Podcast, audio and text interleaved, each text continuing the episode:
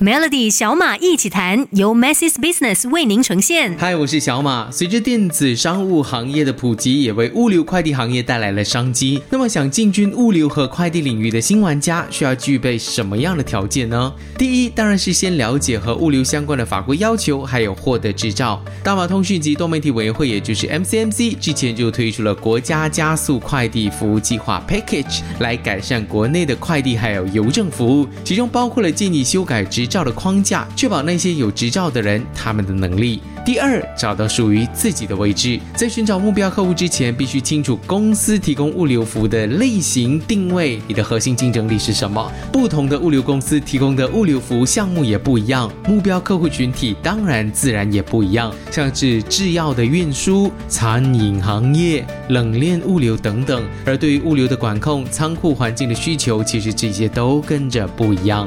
第三，也就是客户的体验。不论什么行业，企业的旅行策略都将客户的体验都放在第一位。快递物流所提供的最后一里运送也就显得特别的关键，快而且安全，应该都是顾客最想要获得送货服务的体验。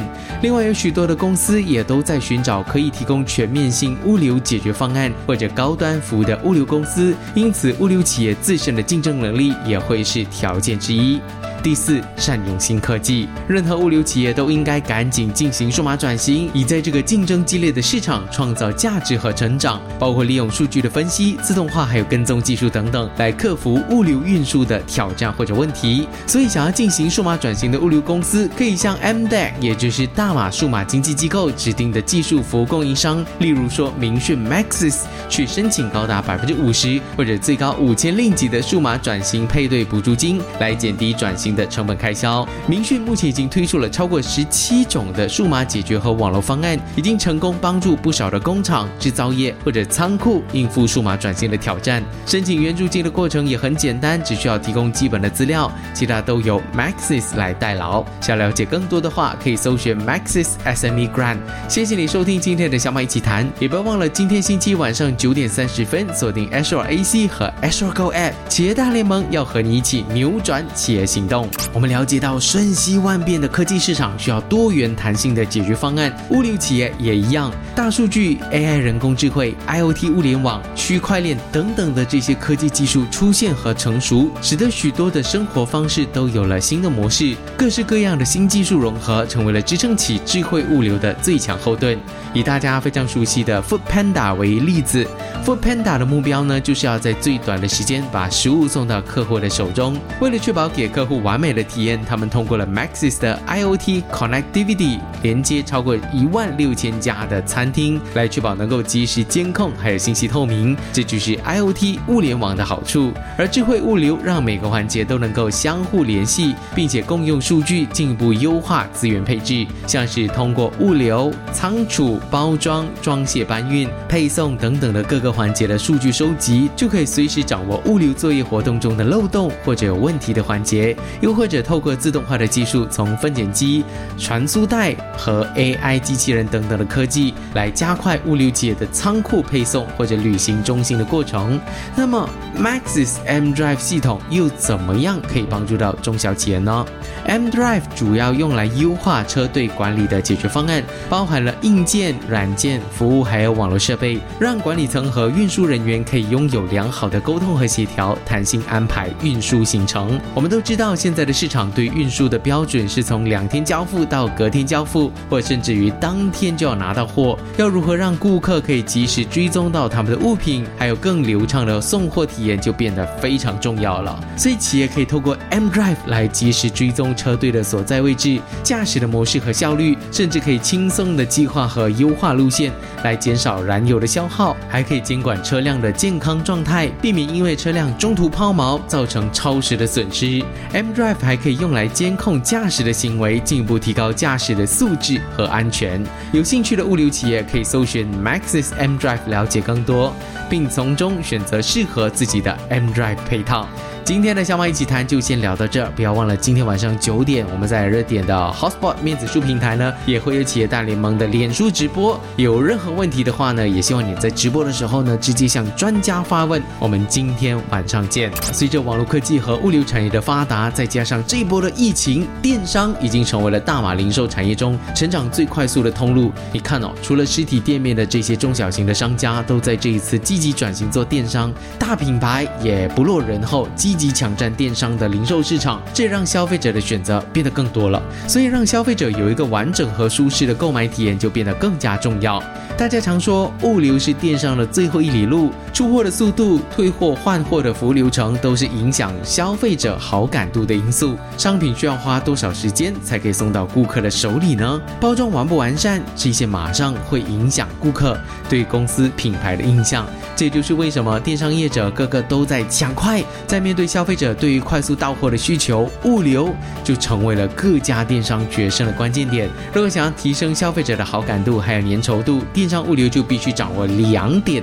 第一点就是寄送越快，顾客越爱，很顺口，对不对？电商购物呢，跟实体门市的消费体验不同，顾客在拿到商品之前，其实是根本还没有满足到顾客的需求的，所以各大品牌都在思考。要怎么样让顾客更快的拿到你买到的这些东西？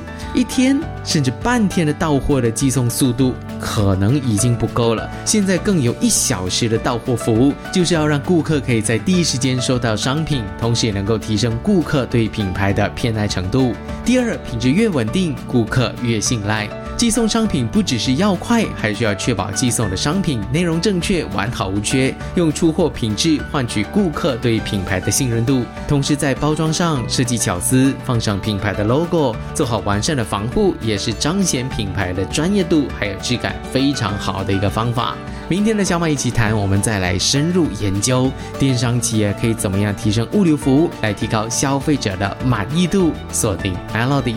根据统计呢，消费者在订购商品之后，对物流最在意的分别是到货天数、运费的价格，还有包装以及商品的完整度。像是预购的时间越长的商品，越会降低购买的欲望。所以电商企业可以尝试今天我会跟你分享的几个方法，来提高消费者的满意度。第一就是大家人人都爱的 free shipping 免运，应该没有人不喜欢免运吧？免运这两个字就好像 magic 一样，特别吸引人。消费者往往都有个奇妙的心理哦，愿意花一个几百块甚至几千块去买一样产品，却会因为商家要跟你多收几块钱的运费，取消那个订单。所以你可以发现到电商平台都在推出很多的 voucher，给你 claim 了可以免运。所以不要因为想填补那几块钱运费的成本，少掉几千块钱的生意。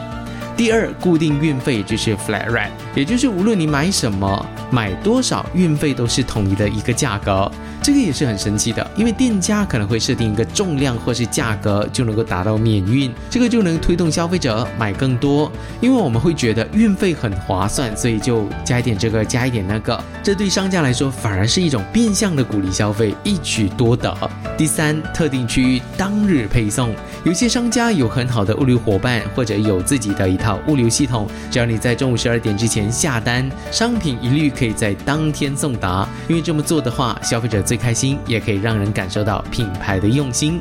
今天的小马一起谈，我们就先聊到这，明天再来跟你分享电商要如何更好的处理物流快递。锁定 Melody，你要做好电商最基本的一件事情，就是把物品完整的送给你的顾客。诶，这样听起来好像理所当然嘛，但真正能够做到这一件事情的人真的不多。想象一下哦，消费者下单之后，等了几天收收到包裹，打开一看，里面的东西乱七八糟，东西还要被刮伤，要退。退货又觉得麻烦，这种心情我相信大家都经历过。